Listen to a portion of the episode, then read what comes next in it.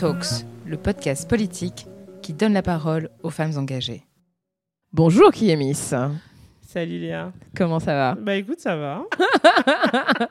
Comme d'hab, j'ai envie de te dire. Ouais, c'est clair, c'est clair. C'est plus fort que nous, mais euh, d'ailleurs, ça tombe bien, on va continuer à en parler. Ouais. Si ça te dérange pas. Bah, avec plaisir. Alors, on est aujourd'hui. euh, on est quel jour? Au bon sang On est mardi. On est le 15, euh, le 15 novembre. Mhm. Ça fait six jours que ton dernier ouvrage est paru. Ouais. Ton premier essai? Mon premier essai, incroyable mais vrai. euh, euh, c'est marrant parce que euh, quand j'ai sorti mon premier recueil, tu sais, en 2018, à nos humanités révoltées, j'ai eu pas mal de mes amis qui savent à quel point j'adore la politique, qui m'ont dit Ah, donc tu sors un recueil de poésie, mais on a cru que tu allais sortir un essai. Et ben voilà, quatre ans plus tard, voici le premier essai. Donc, je suis votre pire cauchemar, qui est publié aux éditions Albin Michel. Un essai euh, à la fois autobiographique, Ouais, sociologique ouais. et éminemment politique. Tout à fait. euh, je, suis un- je suis très inspirée, tu sais, de la manière dont on écrit de la non-fiction et euh, des mémoires, ou on appelle ça les mémoires euh, aux États-Unis, où justement on, on commence par partir euh, du point de vue quand même très personnel. J'écris au jeu et on écrit beaucoup aussi au jeu, je pense, aux États-Unis. Euh, et ensuite, euh, j'utilise un peu cette expérience comme point de départ, comme point où je peux me situer. et c'est ce que je fais d'ailleurs au début du livre, pour pouvoir ensuite discuter euh, bah, de la société, en fait, tout simplement. Euh, là, dans cet essai, je parle de body positive, de code de beauté, de normes, de perfection, de hiérarchie, d'histoire. Mais, euh, mais c'est important pour moi, j'imagine que c'est parce que j'ai fait la, des sciences humaines, de partir de moi et d'assumer en fait ce point de vue situé, ce point de vue un peu de, de la marge, pour, ben, pour voilà, brosser un portrait de, de la société ou un bout, un bout de la société. quoi. Qu'est-ce que tu as appris en écrivant euh, cet ouvrage? Euh, Qu'est-ce que j'ai appris? Alors, euh, ce que j'ai appris, c'est que je m'en doutais un petit peu, mais quelque chose qui m'a beaucoup marqué, c'est que, et j'en parle dans le premier, le premier chapitre, c'est comment la grossophobie, le colonialisme, le racisme et le sexisme sont intimement mêlés dans, dans leur construction. Comment, en fait, finalement, ce sont des. on le sait déjà, mais spécifiquement la grossophobie, hein, euh, de voir comment euh, la grossophobie, ça a un peu dessiné. euh, c'est beaucoup dessiné d'ailleurs sur le, autour du corps des femmes noires. Ça, c'est vraiment quelque chose qui m'a. C'est pas qui m'a. Enfin, si, un peu, ça m'a un peu surprise quand même. On est toujours un peu surpris. Pourtant, je. je, la, je comment dirais-je? J'étudie la question justement euh, des corps des femmes et des corps des femmes noires euh, depuis un certain temps. Euh, voilà, tu le sais, je suis afroféministe. Enfin, voilà, je crois dans les idéaux afroféministes. Donc, la question du colonialisme et du patriarcat, c'est quelque chose qui est, voilà, que j'ai étudié. Mais de voir aussi cette, la question de la grossophobie, vraiment, bah, ça m'a un peu, euh, ça m'a interpellée. Je me suis dit, oh là là, c'est toujours la, c'est toujours la même chose, quoi. Le capitalisme racial, toujours, euh, et évidemment euh, misogyne, donc patriarcal aussi, euh, vraiment, est quand même à la source de beaucoup d'oppressions qu'on continue à vivre aujourd'hui, quoi. Et voir comment ça, ça structure en fait notre monde, y compris dans des choses qui peuvent paraître un petit peu entre guillemets pas anodines, mais vraiment qui, viennent, qui viennent nous toucher dans l'intime, quoi, notre rapport au corps, etc. De voir qu'à nouveau, en fait, on peut en voir euh, bah, les, les racines euh, et voir en fait que ça remonte surtout à des, à des, des- des siècles en fait de construction, d'oppression.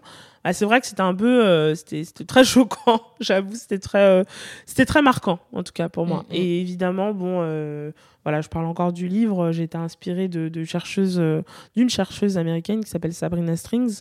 Et je me souviens d'avoir lu son livre. Donc son livre, ça s'appelle Fearing the Black Body, et d'avoir lu les noms français. Enfin, il faut vraiment lire le livre, comment elle décrit, comment euh, c'est euh, dans les sociétés savantes françaises et allemandes qu'on euh, justement qu'on commence à, à mettre en place que ce qui sera les, les, les, les, prémices des- de, de ce qu'on peut appeler quand même la grossophobie. Bah, c'était super surprenant quoi surtout chez des américaines parce que les américaines elles bon voilà elles s'interrogent quand même à leur pays mais de voir la France voir l'Allemagne voir, enfin des noms français, de voir qu'elle parle de, de, des lumières, enfin un peu en mode ah oui d'accord waouh 2022 c'est toujours ça donc c'est vrai que ça c'était vraiment surprenant et j'espère que je lui rends bien que j'arrive à rendre bien hommage à son travail euh, parce que ça c'est quelque chose qui m'a vraiment bouleversé quoi. Moi, ce que j'ai bien kiffé aussi euh, dans ton livre, alors je te le disais en intro, euh, enfin en off avant, je mm. j'ai pas encore terminé de le lire, mais j'ai commencé à le lire, j'en suis à peu près à la moitié. Mm. ce que j'ai vraiment vraiment kiffé, c'est ta capacité à rendre un sujet accessible. Mm. Alors, je ne sais pas si ça passe par le, la méthode justement du récit autobiographique, le jeu qui fait que c'est tout de suite beaucoup plus concret mmh. euh, et tu arrives à te projeter plus facilement. Je sais mmh. pas si c'est ça, mmh. mais tu as cette capacité vraiment à, retranscrire des choses qui sont pas forcément évidentes à comprendre de prime abord. Et tu, le fais, ça, tu fais ça vraiment avec une simplicité euh, assez, euh, assez exceptionnelle et c'est vraiment super chouette. Est-ce que c'était un objectif? Et si oui, pourquoi? Alors, c'était totalement un, un, objectif. Vraiment, tu me fais un, très très beau compliment parce qu'en fait, je suis très inspirée du travail de Bell Hooks. Je parle tout le temps de Bell Hooks, euh, donc, euh, qui est une militante euh, féministe noire qui est décédée bah, en 2021 d'ailleurs et qui est une des plus grandes penseuses du 21e. 21e siècle, qui parle de racisme, d'amour, elle parle de, sexisme évidemment, elle parle de beaucoup de choses et je pense que c'est vraiment euh, quelqu'un que je recommande à tout le monde, pour le coup. Elle a écrit un nombre de livres incalculable, donc euh, tout le monde peut aller un peu trouver euh, des choses intéressantes. Voilà, son bonheur, des choses très intéressantes. Et son talent, ce que j'ai aimé, puisque j'ai lu en anglais au début, puisqu'elle n'était pas traduite à l'époque où je l'ai découverte, son talent, c'était vraiment ça. C'était de rendre des choses très...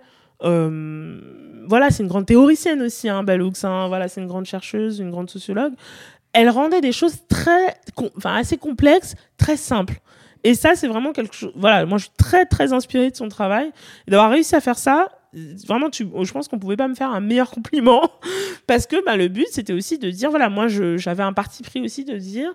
Euh, je suis pas chercheuse euh, en sociologie, c'est pas un mémoire, c'est pas une thèse, même si je pense que heureusement qu'il y a des chercheurs puisque je m'inspire énormément de leur travail.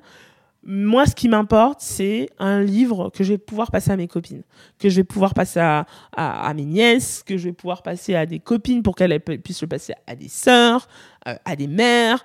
Voilà, c'était ça qui était important pour moi, cette diffusion-là euh, d'idées, déjà d'idées, euh, voilà, de tout, ce, dont je parlais sur la la complexité de ces structures euh, d'oppression, mais aussi un peu de joie en fait, parce que moi je suis quand même assez joyeuse, donc aussi un peu de voilà de douceur. Moi il y a un peu un truc genre ouais ok. ouais de réconfort de bon bah je vois ce que vous voulez dire. Vous n'êtes pas toute seule. C'est ça ça ça ça ça. Et peut-être comment on peut essayer de réfléchir à en sortir. Voilà ça c'est moi c'était ça qui était important pour moi. C'est vrai c'était vraiment je, je, le dis euh, je pensais vraiment comme un un essai, euh, une porte. Tu vois, une porte et les gens qui veulent approfondir, ils peuvent. Les personnes, parce que je connais plein de gens qui sont très qualifiés pour parler de ces sujets, qui ont fait des mémoires, des, thèses là-dessus ils pourront apporter ensuite, tu vois, elles pourront d'ailleurs apporter compléter, des euh, compléter, euh, approfondir, mhm. voilà. Mais il faut aussi un truc qu'on puisse passer entre copines, quoi. Et c'est aussi pour ça que j'ai fait que j'ai choisi donc la couverture que tout le monde adore, euh, qui a été euh, réalisée. Tu peux nous la décrire pour les personnes qui nous écoutent? Bien sûr. Alors, la couverture a été réalisée par Ina Hunt, qui euh, j'adore son travail, c'est une illustratrice de talent. Et en fait, la couverture, c'est un corps de femme noire et grosse. dont, les, dont les vergetures sont apparentes, donc elles sont jaunes sur sa peau un peu marron, et en fait, donc le fond est, est violet, et en fait, elle danse. Elle a un visage très joyeux.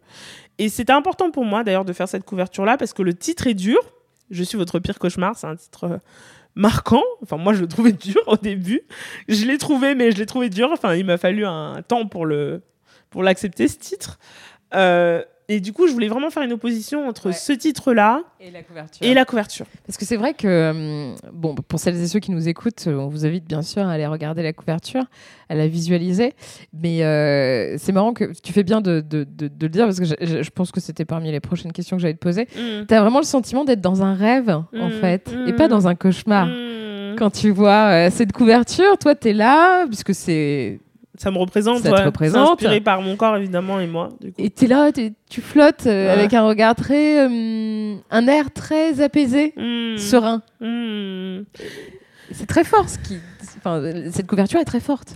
Bah, déjà, je pense que c'était. Alors, déjà, pour, euh, pour resituer un peu le- comment je vis mes couvertures, et j'espère que je vais pouvoir continuer à faire ça, euh, il y a deux choses. Première chose, dans mon recueil de poésie, c'était pareil, c'était un visage de femme noire, qui était. Donc, c'était une peinture euh, euh, qui était. euh, qui euh, reproduisait une photo de ma mère.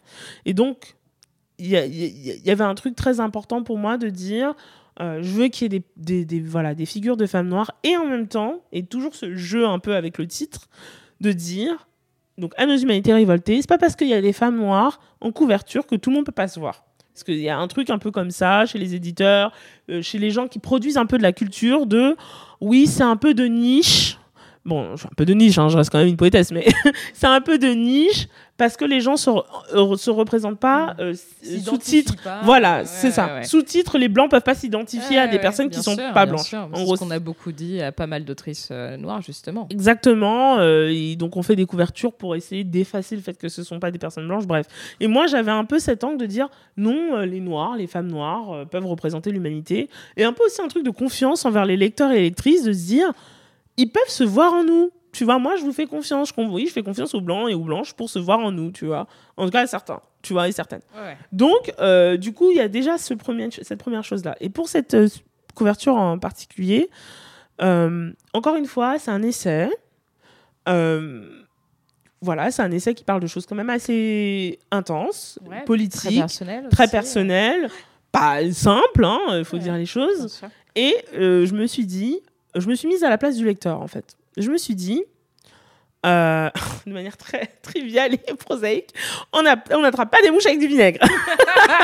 Ouais, ouais. ou ou d'une manière, Notez peu- cette expression quand même. ou d'une manière un peu plus euh, voilà, politiquement correcte, je dirais. Non, même pas politiquement correcte, c'est c'est pas parce que on fait euh, on écrit des trucs de gauche, c'est pas parce qu'on écrit des trucs très sérieux parce que je parle de colonialisme, je parle On d'esclavage. peut pas mettre de paillettes. Et qu'on peut pas mettre de douceur, de Ouais, joie, de beauté, genre Ouais, de lumière, de voilà. On a le droit aussi d'avoir des trucs cool. Et puis je me suis dit, moi j'ai envie que ce soit un livre où les gens se disent, ah bah je suis contente de l'avoir. Tu vois, je suis contente de l'avoir. euh, la couve elle attire. Ouais, c'est un bel objet. ouais. Tu vois, c'est un bel objet parce que Tout à il fait. y a aussi aussi un- une idée du respect de- du lecteur et de la lectrice. Tu vois, de se dire, bah c'est l'inflation, c'est pas simple pour tout le monde. Si on achète un bouquin, Ouais. bah, il faut qu'il soit beau aussi, tu vois. C'est clair. Et c'est un essai en plus, donc euh, voilà, tout le monde n'a pas envie Mm. forcément de se taper un essai. Enfin bon, bref. Donc il y avait toutes ces réflexions-là de. C'est important. La forme est importante aussi. Euh, il faut. euh, je crois en la beauté, je crois au. Et je crois qu'il faut aussi donner un peu de douceur et de joie aux gens. Tu vois Pas d'un côté un peu saltamanque, hein, même si je suis artiste, tu vois, mais plus d'un côté. Ouais, il faut un- une belle couverture, quoi. Et en France, je trouve qu'on a un peu un problème avec les couvertures. Euh, donc du coup, disons-le, tu vois. Et, et j'ai eu la chance de trouver, voilà, tomber sur deux maisons d'édition qui étaient en mode, ok, on y va, tu vois. Ouais, c'est cool. Donc, euh, mais c'était une- vraiment une réflexion importante pour moi, ça. Je comprends. Et effectivement, c'est, euh, elle marque en fait. Elle marque. Elle est très, elle est très chouette, très très chouette. Pour euh, pour ce qui est de ce qu'il y a à l'intérieur du livre, pour revenir euh, revenir euh, revenir là-dessus, mais j'aimerais bien aussi qu'on parle de toi, de Mm. de voilà ton parcours, de ton engagement, etc. Bien sûr. Quel est le message clé de ce livre pour toi? Alors, c'est intéressant parce que du coup, j'ai eu le temps d'y réfléchir. Oh, la Et- question tellement triviale. non, mais dans le sens. Non, non, non, non, pas du tout, pas du tout. Euh, dans le sens. euh, comme il y avait plusieurs messages qui se bousculaient, je me suis dit, je pense qu'un des messages clés, c'est on a tous et tout le droit euh, à la douceur, à la joie, au bonheur, à la sécurité et à la dignité.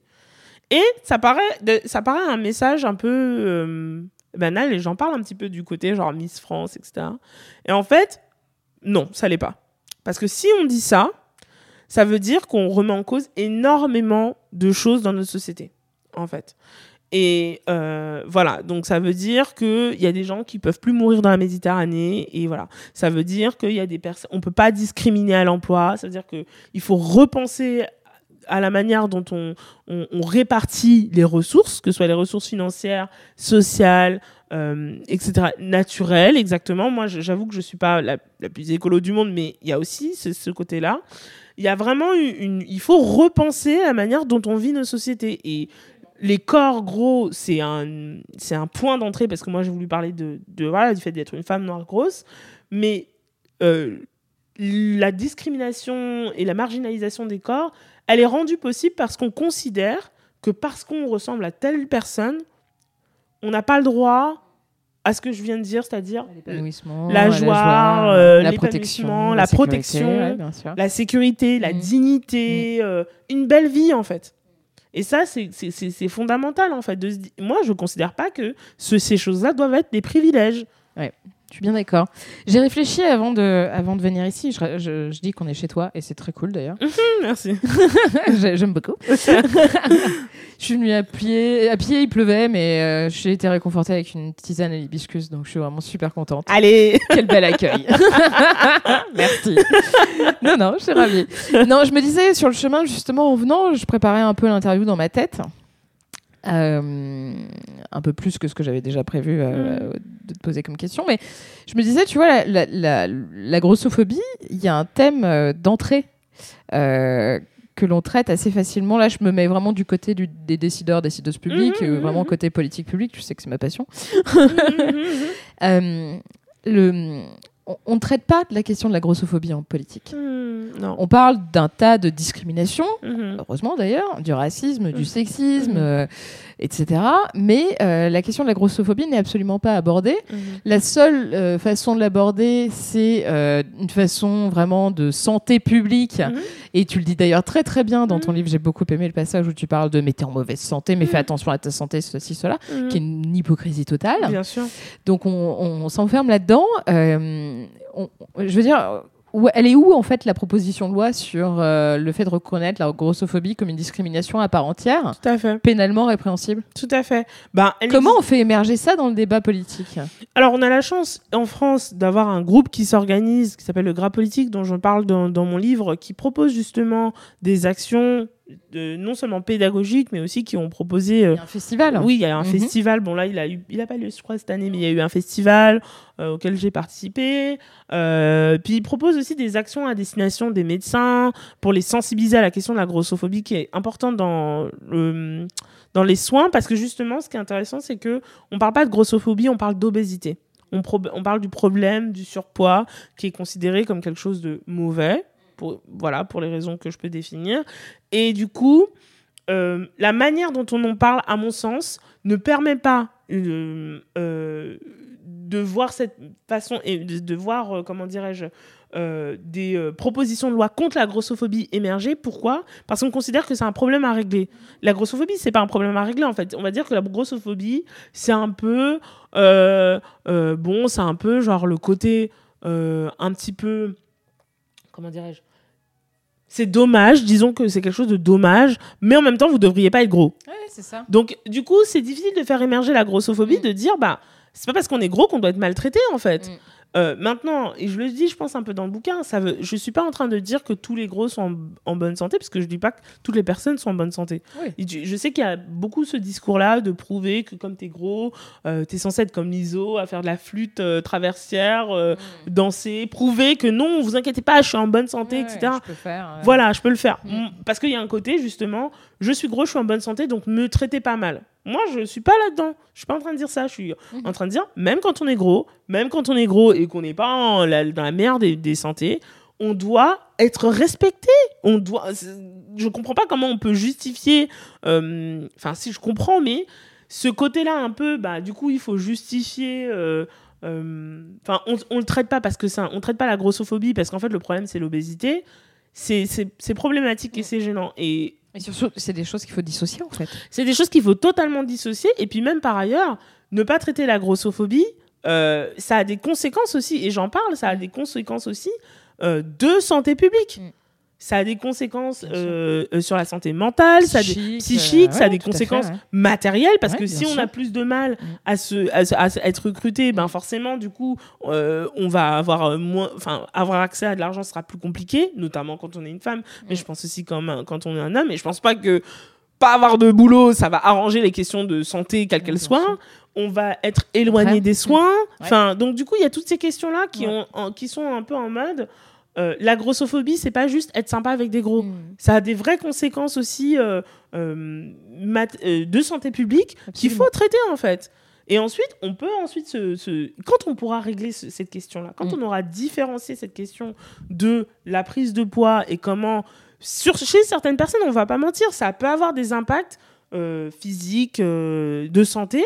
Quand on, quand on aura traité d'abord la grossophobie, on, ou on peut les traiter de manière simultanée, là, je serais un peu moins crispée dès que j'entendrais ah oui, bon, on fait un truc de, on fait un truc contre contre l'obésité quoi. Et ça c'est voilà, mais malheureusement, le problème c'est que vu qu'on a considéré que c'était un problème de santé publique, l'obésité d'être en surpoids, bah bien sûr que non, on va pas se dire bah les gens qui sont en surpoids, ouais, ils, prennent cher.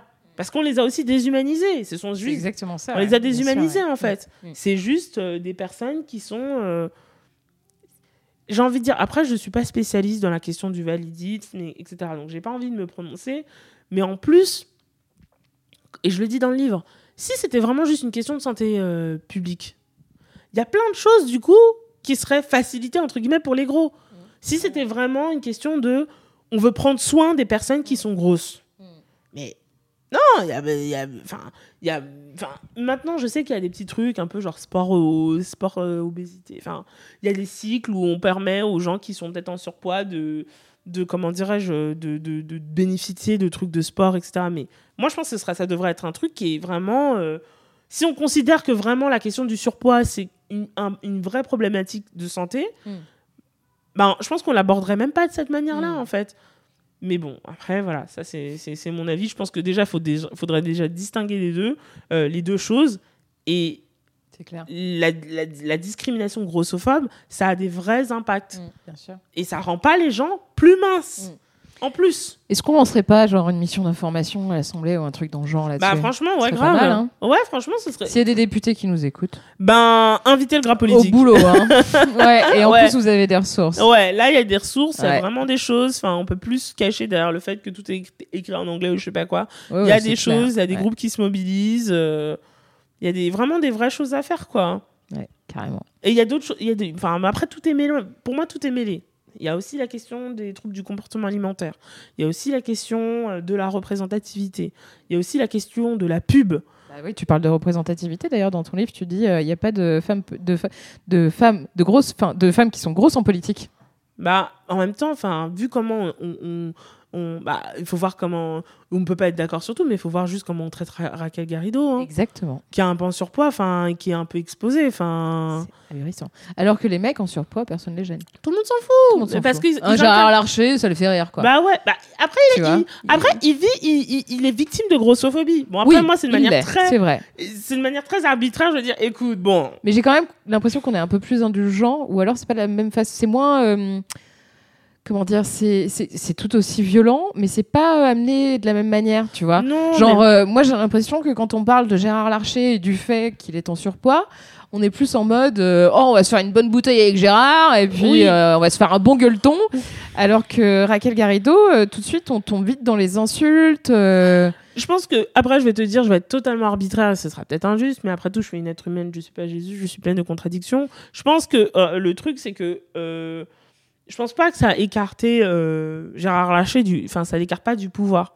Je pense que par contre les femmes grosses, ça les éloigne énormément du pouvoir. Mais évidemment, c'est pas juste la grossophobie parce que la grossophobie, c'est souvent adossé à d'autres grosses discriminations comme le racisme ou le sexisme. Euh, Raquel Garrido, c'est une femme, euh, c'est une femme. Bon, elle est blanche, mais ça reste une femme. Hmm. Et c'est une femme de gauche. Hmm. Donc forcément, il faut voir comment on décortique les femmes de gauche et les femmes alors elle elle est un petit peu en sur... enfin parce que elle est pas mince disons plutôt plutôt les choses comme ça elle est pas mince et, et là tout de suite ben on va forcément on va la on va la critiquer sur tout et n'importe quoi en fait Donc euh, maintenant, ça veut pas dire qu'il faut être d'accord avec tout ce que dit Raquel Garrido. Moi, c'est pas, Non, non, pas c'est pas forcément mon la cas d'ailleurs. question, C'est pas la, la- la euh, question. Ni Gérard Larcher. Hein. Non, mais ah, ça c'est clair que question. ça c'est clair que je suis pas d'accord avec lui. Mais bon, euh, Ouais, ouais. du coup, bon, voilà. Après, c'est sûr que l'apparence des femmes dans l'espace public, Mm. tout de suite, ben forcément, on utilise cette apparence-là pour les rabaisser, pour, Pour les disqualifier. pour les euh, disqualifier. Et ça aussi, j'en parle un petit peu dans mon livre. Mm. En tant que personne euh, grosse, je, je, je crois au fait du savoir des marches. Donc, ça veut dire que quand, c'est-à-dire que quand tu as la marche, tu vois tout. Tu vois Tu peux voir un peu le, bah, le monde. Et c'est un peu mon. Un peu mon, mon. Ce que je pense, en tout cas. Euh, ça veut pas dire que tu as un savoir inné, mais ça veut dire que, voilà, tu vois aussi des mécanismes. Je peux pas m'empêcher aussi de penser que même les femmes qui sont dans les purs codes de beauté, euh, et ça j'en parle aussi, qui auraient le petit privilège, entre guillemets, qui auraient accès à plus de ressources en gros du fait fait qu'elles appartiennent à certaines normes. On va pas dire que c'est faux. Il y a peut-être certaines ressources qui tombent plus facilement chez les femmes, euh, comment dirais-je, chez les femmes conventionnellement belles que chez les femmes qui sont totalement hors de la norme des codes de beauté. Ça c'est évident. Maintenant, euh, faut voir la violence aussi.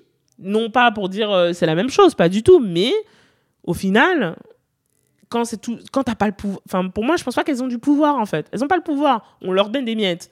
C'est sûr que quand t'es affamé, tu te dis bah moi aussi j'aimerais avoir les miettes, mais C'est pas faux. ça reste quand même des petites miettes. Tu Ça vois ce que je veux dire? ouais. Et c'est ça qu'on est, c'est ça qu'on vende comme étant l'idéal. Mm. C'est ça aussi que je me dis ah donc bon d'accord oui elles ont des miettes et moi je suis affamée ou pourquoi pas c'est vrai et parfois ça fait mal dans des relations interpersonnelles ou dans les relations amoureuses etc c'est sûr que ça fait du mal mais il n'empêche que le trophée c'est quand même des miettes quoi Ouais, c'est clair. c'est juste des miettes I mean, ok tu vois donc tout cet effort pour avoir des miettes non enfin franchement Ouais, ouais, ouais, clairement, clairement. Pour revenir un peu euh, à toi, euh, mhm, euh, à ton parcours, mhm. euh, moi, ça fait quelques années que je suis ce que tu fais, qu'on se connaît un peu. ouais Euh, ça commence à faire quelques années. c'est ouais. clair mon En dieu fait, oui, oui, oui. Mais c'est cool. Ah ouais, Euh, je te trouve très engagée. Mhm. Toujours. euh, je me tape des barres en te suivant sur Twitter parce que tu t'es pas une personne. Tout le monde se prend des balles. Ouais. Justifié. Attention. hein. Et tu as toujours eu ce positionnement euh, très politisé. Hmm. Très, très politisé. Ça Mhm. vient d'où, ça? Euh, je pense que c'est la faute de mon père. je pense qu'il faut blâmer mon père. Euh, j'ai passé des dimanches à débattre avec lui pendant des heures quand j'étais à partir de 13 ans. Je pense que l'un des premiers déclencheurs, c'est quand même, ça a quand même été, euh, je pense, les émeutes de banlieue. Je suis partie juste avant, mais j'habitais dans le 93, j'habitais à Blanc-Ménil. Et du coup, bah, j'ai beaucoup consommé. Bah, en fait, il y avait aussi un truc de. Je venais de déménager, j'étais pas euh, dans l'endroit, dans mon territoire, en fait. Je Parce que j'ai grandi dans le 93 euh, jusqu'à 13 ans, du coup. Et du coup, je me suis un peu. Enfin, j'ai vu ça qui arrivait. Et ça, ça a été une politisation aussi. Parce que j'étais pas chez moi, mais j'essayais de comprendre ce qui se passait. Et quand tu regardais les médias, tu avais l'impression que. Il y avait le feu partout. Bon, c'est- il y avait des... c'est clair qu'il y avait des émeutes, on va pas mentir. Enfin, il y avait des, un soulèvement populaire, c'est sûr, on va pas mentir. 2005, du coup, hein, 2005, pour ouais. situer. euh, 2005, effectivement. Mais bon, euh, donc il y avait ça, il y a mon père, et je pense aussi. Du coup, mon- t'avais quel âge sans indiscrétion 13 ans. euh, À peu près. euh, J'avais 13 ans. 4 ouais, Ouais, 13, j'avais c'est 13 ça. ans, Ok. 13 ans, je venais d'avoir 13 ans à peu près, ouais, parce que je suis née en 92. Euh, et, euh, et donc ça, ça a été un, un- quand même un, un petit déclencheur politique. Et j'ai eu la chance d'être avec des parents, enfin, ou le privilège, hein, peu importe, euh, qui... euh, un petit privilège, hein, vraiment.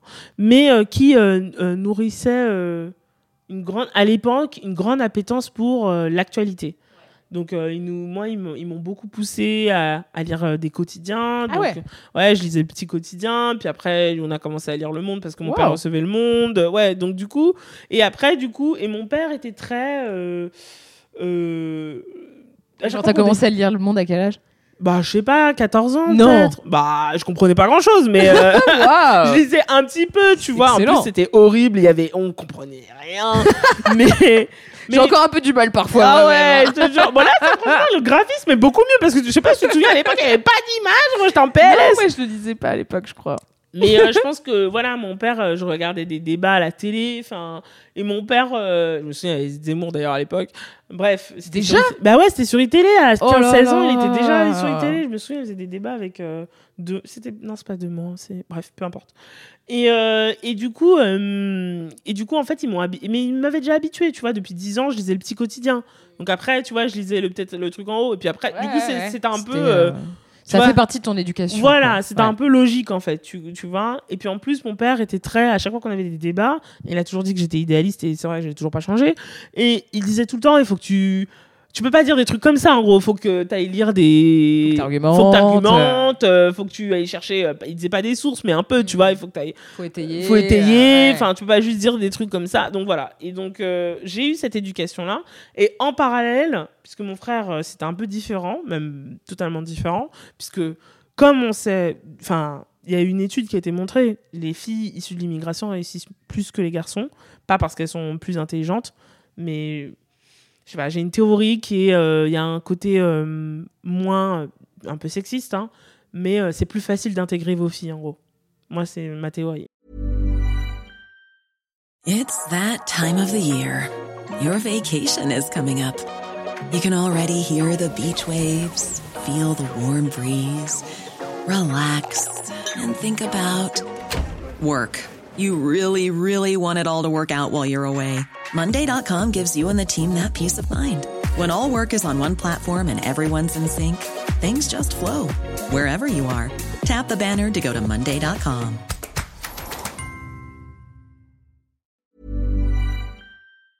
Mais bon, bref, peu importe.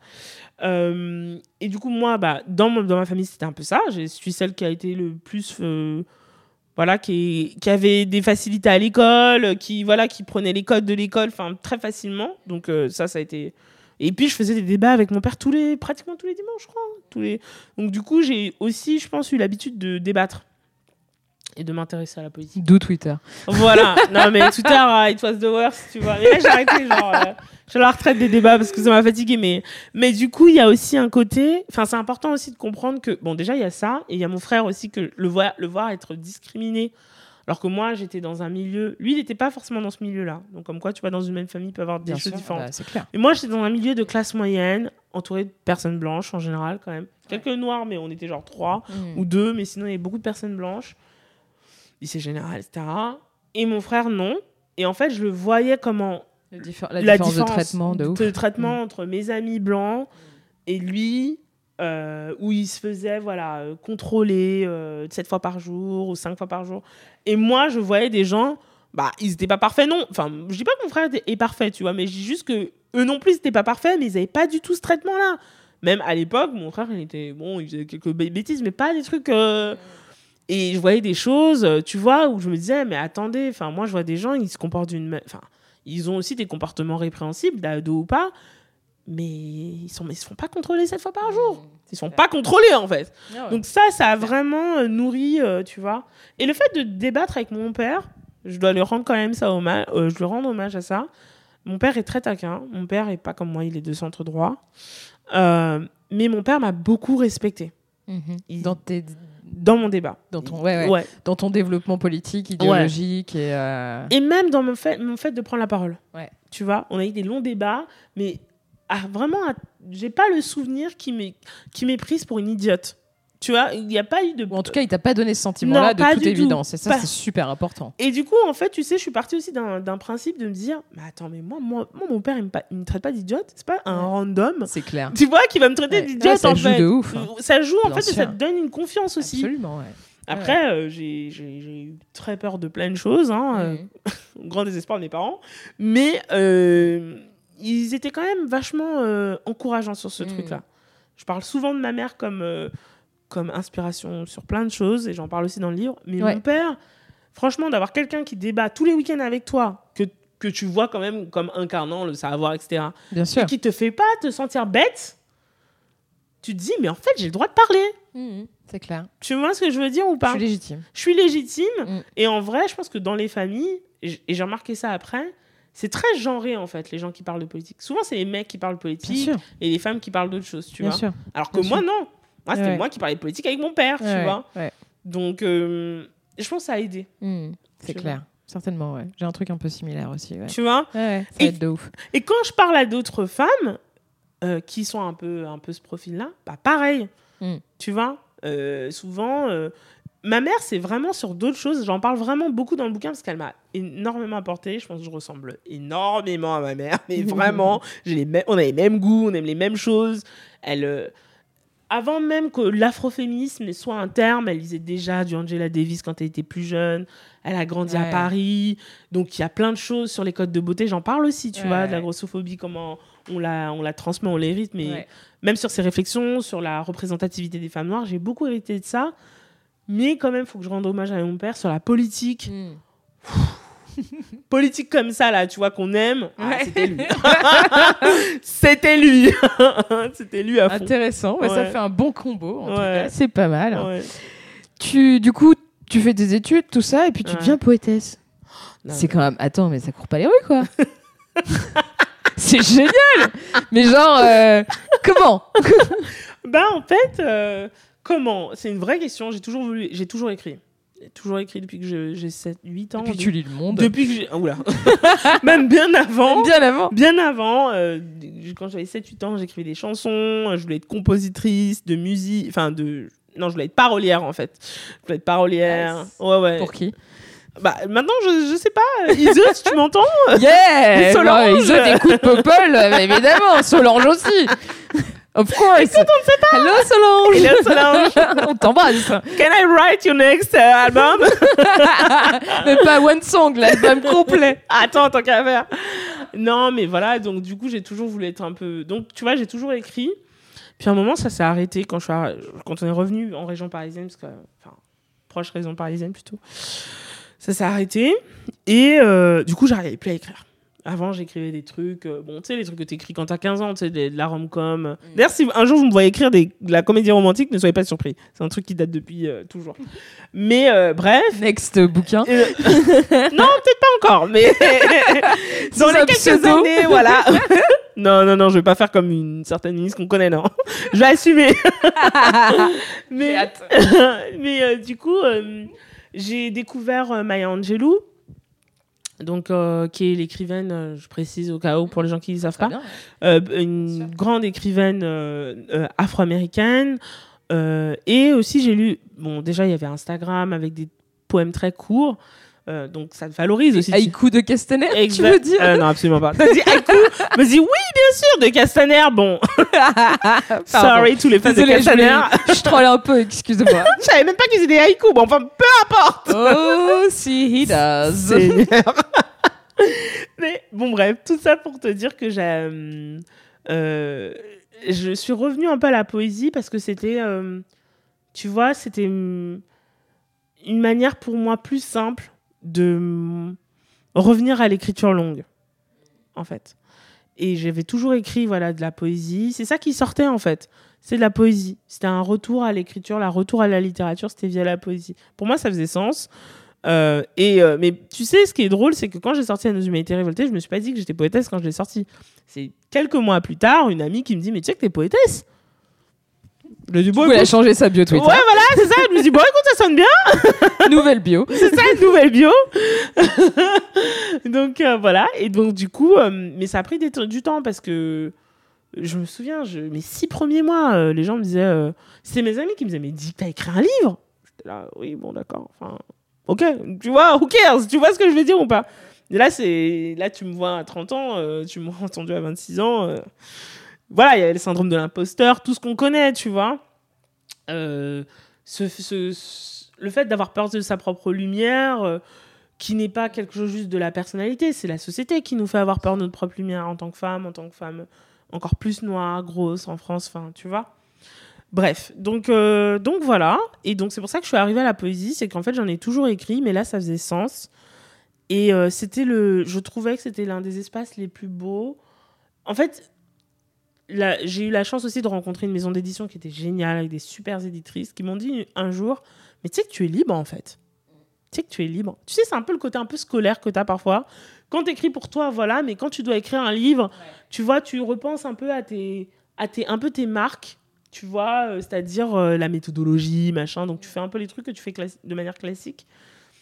Et en fait, elles m'ont dit, mais t'es libre. Et la poésie, c'est ça. Enfin, je trouve que la poésie, pour moi, c'est synonyme vraiment de, de liberté. Liberté dans la forme et aussi liberté dans comment j'exprime le fond. Parce que je sais pas ce que je, je sais pas ce que toi tu, tu penses de ça. Je pense qu'en France, on a beaucoup de mal, et encore plus quand c'est des femmes, parce qu'on ne veut pas être euh, juste rattaché à ça, on a beaucoup de mal à, à se dire qu'il peut y avoir à la fois émotion et réflexion. Il y a vraiment une distinction ah bah surtout en politique. Voilà, surtout en politique. Mm. Et, et je sais qu'il y a beaucoup de femmes qui Mm. essaient de se détacher de ça, qui sont en mode la rationalité à tout Mm. prix. Moi, j'ai envie de prouver que je suis comme un homme blanc. Euh, et moi, je me reconnais. C'est dangereux en fait aussi. Moi, bah oui, parce que, enfin, moi, tu vois, j'ai j'ai un- j'ai une théorie sur le fait que le fait de se, de se couper de son corps, de se couper de ses émotions et de se couper de la terre, ça fait qu'on est dans un. Ça peut pas tenir. Bah tu deviens un robot quoi. Bah, tu deviens un robot et puis tu deviens un robot qui exploite la terre, qui est pas en conscience de, de. Tu vois, ça, c'est là, c'est là où tu bascules totalement dans le cynisme en fait. Ouais, et puis je pense pas que, enfin, je pense que ça a aidé parce que le progrès, etc., etc. Mais et ça a aidé, hein, on va pas mentir, hein, progrès médicaux, etc. Mais c'est pas pour rien que là on a du mal à se dire, euh, ouais, le changement climatique. Tu vois ce que je veux dire? C'est pas pour rien que nos relations, elles sont, nos relations et nos manières de nous connecter avec les autres, elles sont compliquées. C'est parce qu'on s'est coupé en fait. On s'est coupé des autres et on s'est dit tout ce qui compte c'est l'esprit, c'est le cerveau, c'est comment je pense. Alors que c'est pas ça l'humanité en fait. Bien sûr. Tu vois ce que je veux dire? Ouais, tout à fait. À l'inverse, les, euh, les émotions peuvent avoir euh, peuvent être assez risquées en démocratie, tu vois, par exemple. Bien sûr. Quand, euh, en tout cas, elles sont utilisées à mauvais escient, pour euh, notamment quand je pense à des dirigeants et dirigeantes populistes, tu vois. Mmh, sûr, qui vont, euh, qui vont venir euh, ben, exacerber de la haine. et ça, donc les personnalités politiques qui disent moi je, je réfléchis de manière rationnelle, Ouais, c'est vrai et Ouais. faux, tu vois, notamment chez les hommes, bien qui sûr. viennent convoquer des, des sentiments très forts. Qui peuvent aboutir sur des situations excessivement dangereuses, les crimes de haine et compagnie, Bien sûr. qui sont animés par euh, un discours qui n'est absolument pas rationnel par ailleurs. Donc c'est vrai qu'il y a un peu, tu vois, c'est super compliqué en fait. Puis c'est sup- et puis c'est super hypocrite en fait. Ouais, c'est pour ça que parfois je me dis on essaie de se vouloir se détacher de quelque chose, mais comme tu le dis très bien, eux-mêmes ils sont pas détachés de leurs émotions. Eux-mêmes ils jouent sur leurs émotions. Enfin, ces personnes dont tu parles, ces dirigeants d'extrême droite euh, qui euh, justement en fait euh, utilisent la peur, la colère et essaient de la diriger vers des, des voilà des groupes de population pour asseoir leur domination. Ils se servent des émotions. Donc, euh, et eux-mêmes, ils sont, ils sont parcourus par leurs propres émotions, en fait. Et par ailleurs, et je pense que quelque chose qu'on oublie énormément, mais ça, c'est mon nouveau truc, et vous allez voir plein de choses là-dessus, que je vais essayer de produire et de concevoir comme, comme espace, on a oublié que les mouvements de libération progressiste de gauche, faut le dire les choses, que ce soit antiracistes, an- anticapitalistes, anti... euh, euh, euh, féministes, pardon, féministes, ou même écologistes, ce sont des mouvements quand même qui souhaitent la joie, qui est une belle émotion.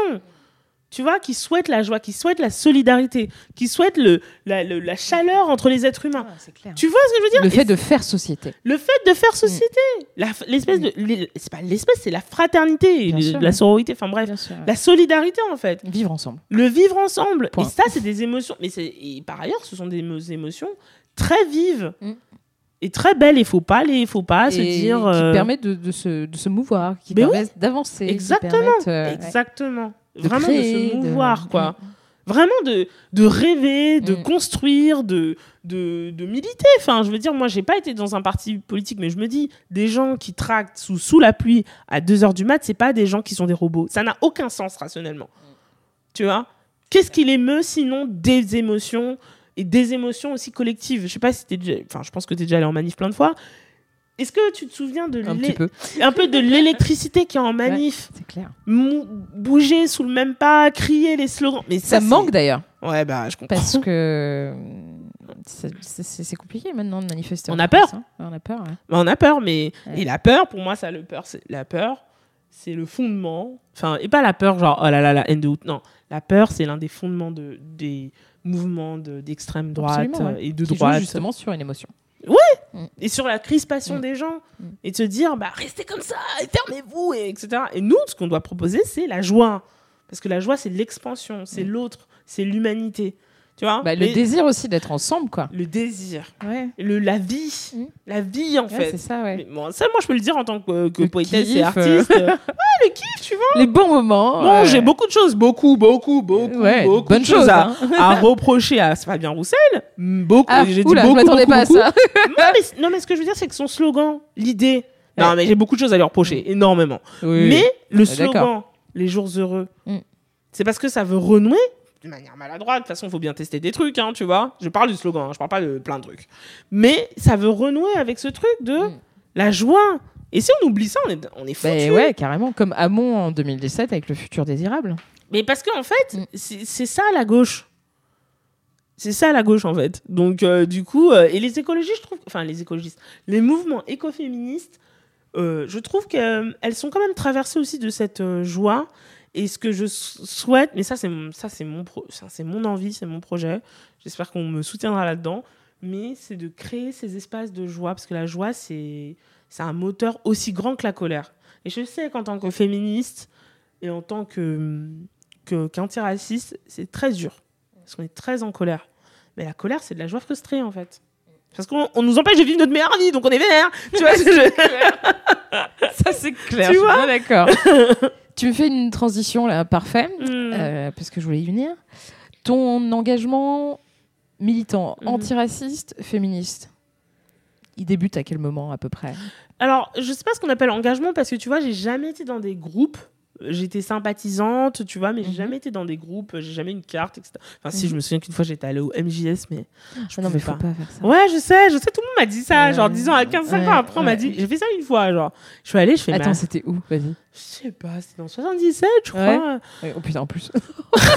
Le shade pour la Seine-et-Marne non, mais MJS, c'est un délire, quoi. Ouais, voilà, c'était spécial. Genre, j'y allais en me disant, ouais, ça va être comme mon père, mais fois 10. En fait, non, c'était des gens qui voulaient. Je comprends, on veut le pouvoir, mais moi, c'était pas mon truc. Ouais. Euh, et du coup, euh, et donc, euh, ça, je pense que vraiment, le moment où ça émerge. Alors, déjà, il faut savoir un truc, quand j'étais petite, dans les toilettes, il y avait une, une affiche avec le texte de Martin Luther King, en anglais. Et je la chantais. Chez tes parents, non Ouais, chez mes parents. Pas à Euh, l'école. Non, pas à l'école, non. Dommage. Dommage. Non, mais vous Ouais, devriez bah le ouais. faire. Mais j'ai une lueur d'espoir. Non, mais ouais. Donc, non, non, non, c'était pas à l'école. C'était, euh, ils avaient une énorme affiche et je me souviens, je chantais avec moi alors que je savais pas ce que ça voulait dire. Et un jour, j'ai demandé à mes parents, alors bon, je suis en train de chanter, mais en fait, ça veut dire quoi? Et donc, ils m'expliquent et tout. Donc, déjà, puis il faut savoir, l'engagement politique, quand t'es noir, en général, ça commence très tôt. Parce que t'as des discours de va falloir en faire deux fois plus, euh, voilà, va falloir euh, que tu te battes parce que t'es une personne noire, t'es une femme noire. Et ma Ouais. mère, elle me disait, toi en plus, elle disait à mon frère, t'es t'es un homme noir, donc c'est chaud. Et puis elle me disait, alors en plus, toi, t'es une femme noire, donc laisse tomber. Donc du coup, ça commence quand même. Enfin, tu vois, l'éveil politique, je pense qu'il est très tôt. Ouais. Après, il y a un deuxième truc qui se passe, c'est que je suis très. euh, pendant très longtemps, j'étais en mode. Euh, parce que je vivais dans, le soixante- dans le 93. euh, et mes parents m'ont beaucoup protégée, malgré tout. Ils m'ont protégée, je pense. Et donc, j'étais très dans un truc. euh, et je suis pas un homme noir. Donc, j'ai pas, j'ai pas une rencontre avec la police qui arrive très tôt. Tu vois, contrairement. Voilà. Euh, et donc, euh, du coup, moi, je me disais, mais non, mais c'est bon, le racisme, c'est fini, euh, tu vois. Ouais, ouais, ouais, ouais, genre. Enfin, pas le racisme, c'est fini, mais genre, c'est bon, on a avancé, etc. Et en fait, de voir comment on traite mon frère, euh, c'est le choc. Après, euh, il y a un deuxième. euh, Il y a l'élection d'Obama. Je suis ravie, donc ça, j'ai 16 ans. Je me souviens que mon prof, il me dit. c'est un peu spécial, mais il me dit. Bon, j'étais un peu la grande gueule euh, de politique, parce que. Enfin, de politique de la classe. Je sais pas pourquoi ça m'étonne pas. Bizarrement. mais en fait, je m'ennuyais, sauf quand il y avait des débats. Donc, j'essaie toujours de déclencher des débats pour me dire, bon, comme ça, on n'écrit pas, et puis au moins, j'apprends des trucs, Ah tu vois. pas mal ça. Bonne technique. Eh Attends, pensez-y. Ouais, Mais du coup, je me souviens que le notre prof d'histoire me disait euh, Bah, tu dois être contente, Obama, il a été élu. Et moi, j'étais en mode Bah ouais De ouf Donc, euh, du coup, voilà. euh, Et puis après, je pense qu'il y a une deuxième, quand même une deuxième réalisation de me dire Je commence à lire sur l'histoire de l'esclavage. Enfin, mes parents m'en parlent, mais tu vois, là, je commence vraiment à lire là-dessus. Mm. Je commence à lire sur l'histoire du Cameroun. Un petit peu. Et donc, en fait, je me dis, ah oui, donc en fait, mes parents parlent français à 6000. Enfin, il y a plein d'ancêtres qui parlaient français à 6000 km, c'est quand même pas normal. Et ça, ça, ça arrive vraiment quand j'arrive à la fac. Parce que euh, ce qu'on apprend de la décolonisation, bon, peut-être ça a changé maintenant, mais moi, quand j'étais en classe, la décolonisation, c'était problématique en Algérie, c'est tout. Peut-être aussi un peu en, entre guillemets, Indochine, euh, mais, euh, mais pas en Afrique noire. Parce qu'il y a une distinction Afrique noire, bref, peu importe. Euh, et donc là, j'apprends en fait. Là, je découvre. Là, je vois en fait les, vraiment les racines en fait de, des oppressions. Puis je suis féministe. Enfin, au début, je sais pas si. Je pense que des filles de ma génération, elles ont souvent dit Moi, je suis pas féministe, mais bon, elles ont pas tort Certainement, ouais. En tout cas, moi, je me souviens à 17 ans, je disais tout temps ça. Je disais Non, mais moi, je suis pas féministe, mais euh, elles mais ont quand pas... même. mais elles ont pas tort, franchement. euh, voilà. Et en plus, euh, moi, en plus, je suis noire, donc euh, je disais, euh, c'est un peu validiste de dire ça, mais je, je disais, j'ai un double handicap, parce que je reprenais aussi les discours de ma mère, quoi. Et, et voilà, et donc du coup, je pense que tout ça. Enfin, tu vois, en fait, tu baignes déjà un peu dans un environnement politisant, quoi. Ça, les. la- Enfin, Ta vie, en fait. Ouais, c'est ça, Ton la vie, existence. mon existence, Mm. l'existence de mes parents en France comme enfants de comme migrants enfin migrants putain qu'est-ce que j'aime pas ce mot? Comme Mm. personnes qui ont migré euh, ma grand-mère mon frère tu vois tout ça fait que ça te politise quoi puis toi après t'es une femme tu te dis ah non mais attends c'est quoi ça? Enfin je me souviens que je rentre dans un forum le forum de Mademoiselle je me souviens et à l'époque le forum de Mademoiselle c'était un espace euh, de politisation euh, très très important. Je pense que justement ils ont dû peut-être virer plein de gens parce que c'était très politisant.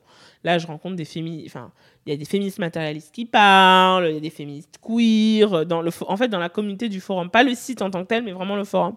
Euh, féministes anarchistes, euh, antiracistes. Et puis après, je vais sur internet, puis là, je vous dis, je découvre, je découvre le, black feminism, donc le féministe noir américain, puisque c'est celui-là d'abord qu'on connaît, avant l'anglais ou celui d'Amérique du Sud ou féministe africain, bref, peu importe.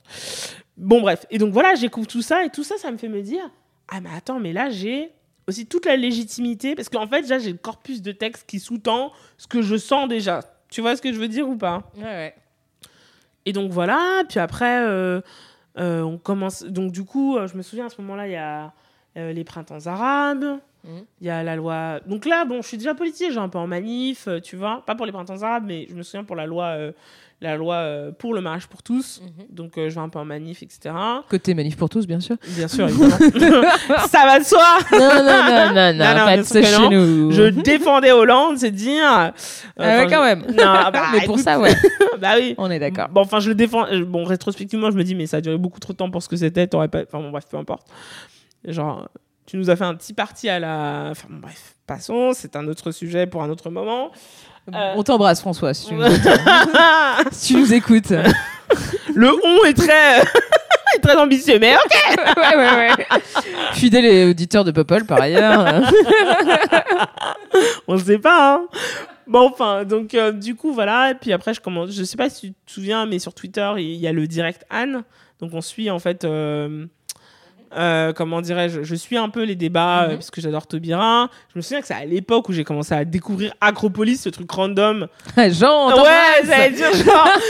maintenant, le gars a percé, mais à l'époque, je me souviens, genre, je De ouf, de ouf. je, me, je me souviens, je regardais Acropo- Acropolis euh, un petit peu à l'époque, parce que je voulais suivre, en fait. euh, Ah ouais, c'est là que tu Débat. sens que c'est vraiment euh, genre tu tapes dans il y a quelques années parce qu'Acropolis feu quoi. Mais oui, Je sais pas s'il y a beaucoup de gens qui peuvent nous le citer aujourd'hui. ah, tu vois, Pas comme quoi. Faudrait faire un sondage. Mais- tu vois, un peu peut-être. ouais. Est-ce que je me souviens, il, faisait ses- il, il parlait de ça parce que moi j'avais pas forcément ces compétences-là et puis voilà, j'ai voilà, à ce moment-là vraiment j'avalais l'actualité, je lisais tous les trucs. Maintenant beaucoup moins, beaucoup moins. Je comprends tellement ma mère maintenant parce Ouais, que tu prends un peu plus ah de ouais, distance. pour créer en fait c'est impossible sinon. Tu Ah peux pas créer en, en consommant constamment Mm. euh, de l'actualité. toujours dans le dans le flow. Ouais. euh, ouais. Très négatif en plus, tu vois. Ah en même temps, le monde est compliqué, tu vois. Bien mais sûr, euh, bien sûr, c'est important. Je pense pour la psyché, c'est pas normal en fait d'absorber autant de négativité tous les jours. Je pense pas que ce soit. Je suis d'accord. tu vois, je pense qu'avant, euh, non pas qu'avant c'était mieux, tu vois, mais. Je une certaine distance en tout cas Ouais. de- en matière de temps Ouais, aussi.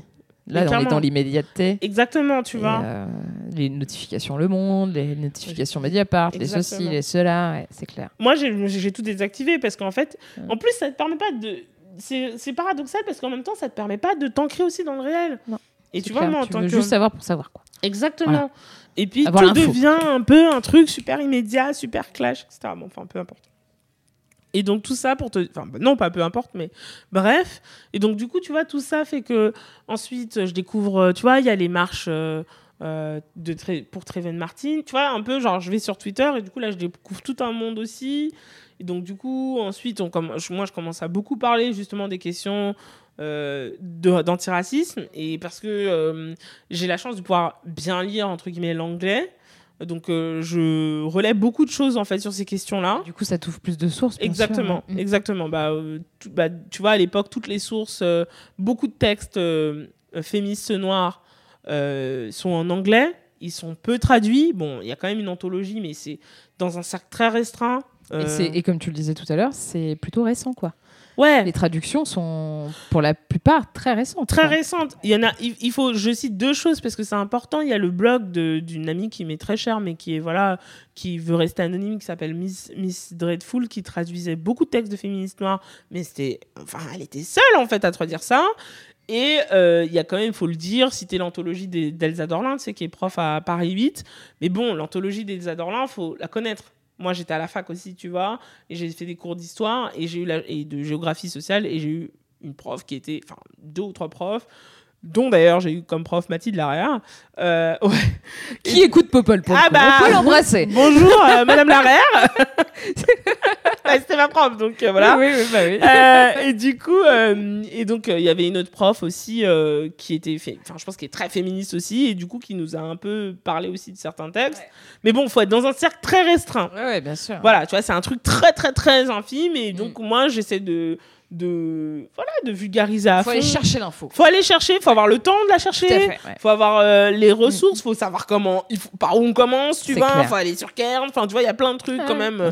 C'est vraiment. Et donc, moi, j'étais. euh, j'étais pas du tout la seule, on était beaucoup à. Enfin, on était tout un petit groupe à parler de ces questions, euh, à visibiliser ces questions. Et c'est on visibilise ces questions au moment où je pense qu'il y a beaucoup de journalistes qui sont sur Twitter.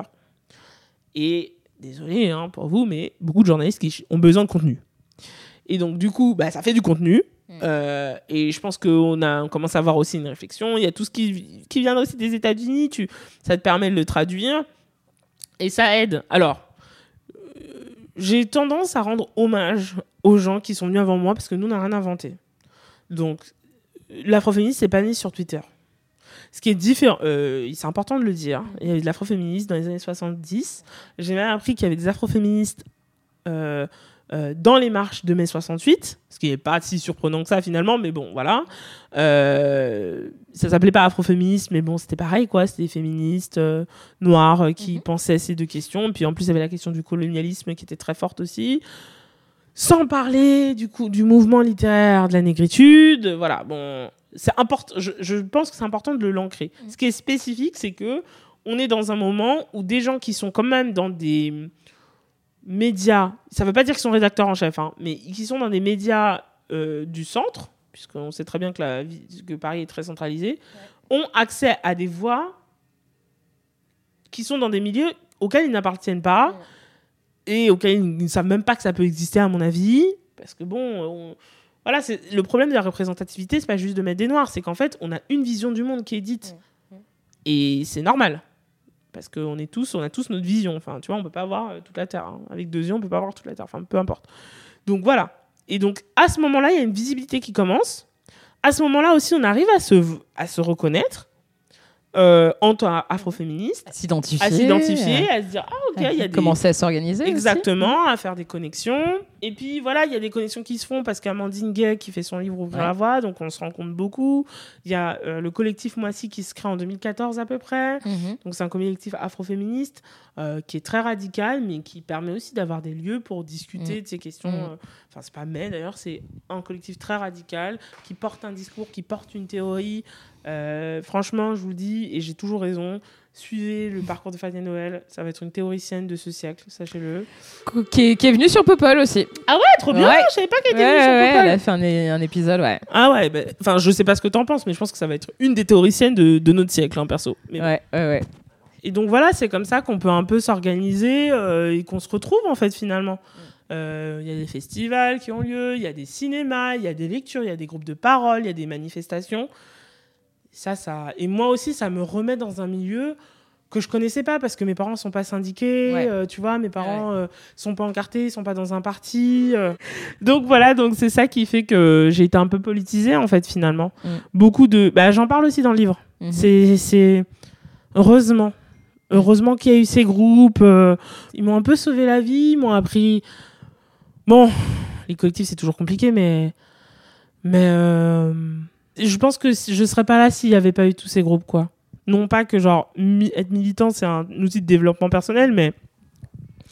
Ou engagé, mais. Euh, bah, ça crée un moteur quand même. Ah si, ça crée un moteur. Bien sûr. Ça te permet de prendre ta place. Puis voir aussi autour, les gens, autour de toi des gens qui prennent leur place, mmh. qui mmh. sont qui, qui, sont qui te ressemblent, qui te ressemblent et qui ont peut-être aussi envie d'aller dans la même direction. Tu te dis que c'est possible, que t'es pas seul dans ton coin. Exactement. Et tellement talentueuse, et tellement mmh. brillante. Et toi aussi, t'as envie d'être brillante. C'est important, inspirant. Très inspirant. Donc euh, voilà. C'est clair. Qu'est-ce que tu veux dire aux femmes qui nous écoutent euh, aujourd'hui? Et aux hommes? Ouais. Non, aller dans un syndicat, aller dans un collectif, euh, aller dans un groupe de parole, prenez votre place et c'est plus simple quand on est plusieurs. Ouais. Ça, c'est important parce que je pense que solo, euh, j'aurais pas réussi. Donc, je pense que. Ouais, j'aurais pas réussi toute seule. Donc, c'est impossible de réussir tout seul en vrai. Mm. Non, non, puis c'est nul en plus. Ça n'a pas d'intérêt. Ça fait chier, quoi. Ouais. non, ça n'a pas d'intérêt. C'est clair. Donc, euh, vraiment, genre, ouais, si je peux dire quelque chose, c'est vraiment.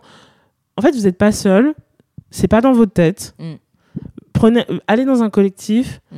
Et en fait, la joie, c'est possible. Et on a tous et toutes le droit à la joie et au bonheur, quoi.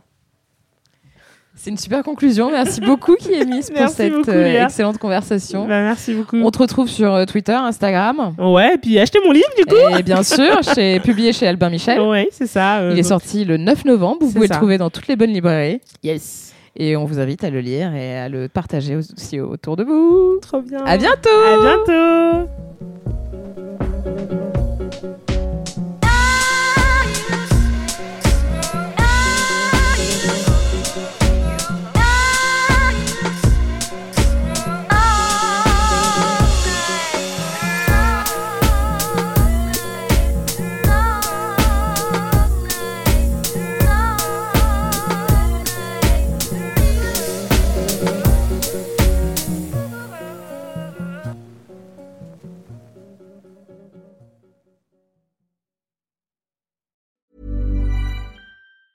Hi, I'm Daniel, founder of Pretty Litter. Did you know cats tend to hide symptoms of sickness and pain? I learned this the hard way after losing my cat, Gingy. So I created Pretty Litter, a health monitoring litter that helps detect early signs of illness by changing colors, saving you money and potentially your cat's life. Pretty Litter is veterinarian developed, and it's the easiest way to keep tabs on your fur baby's health right at home. Go to prettylitter.com and use code ACAST for 20% off your first order and a free cat toy. Terms and conditions apply. See site for details.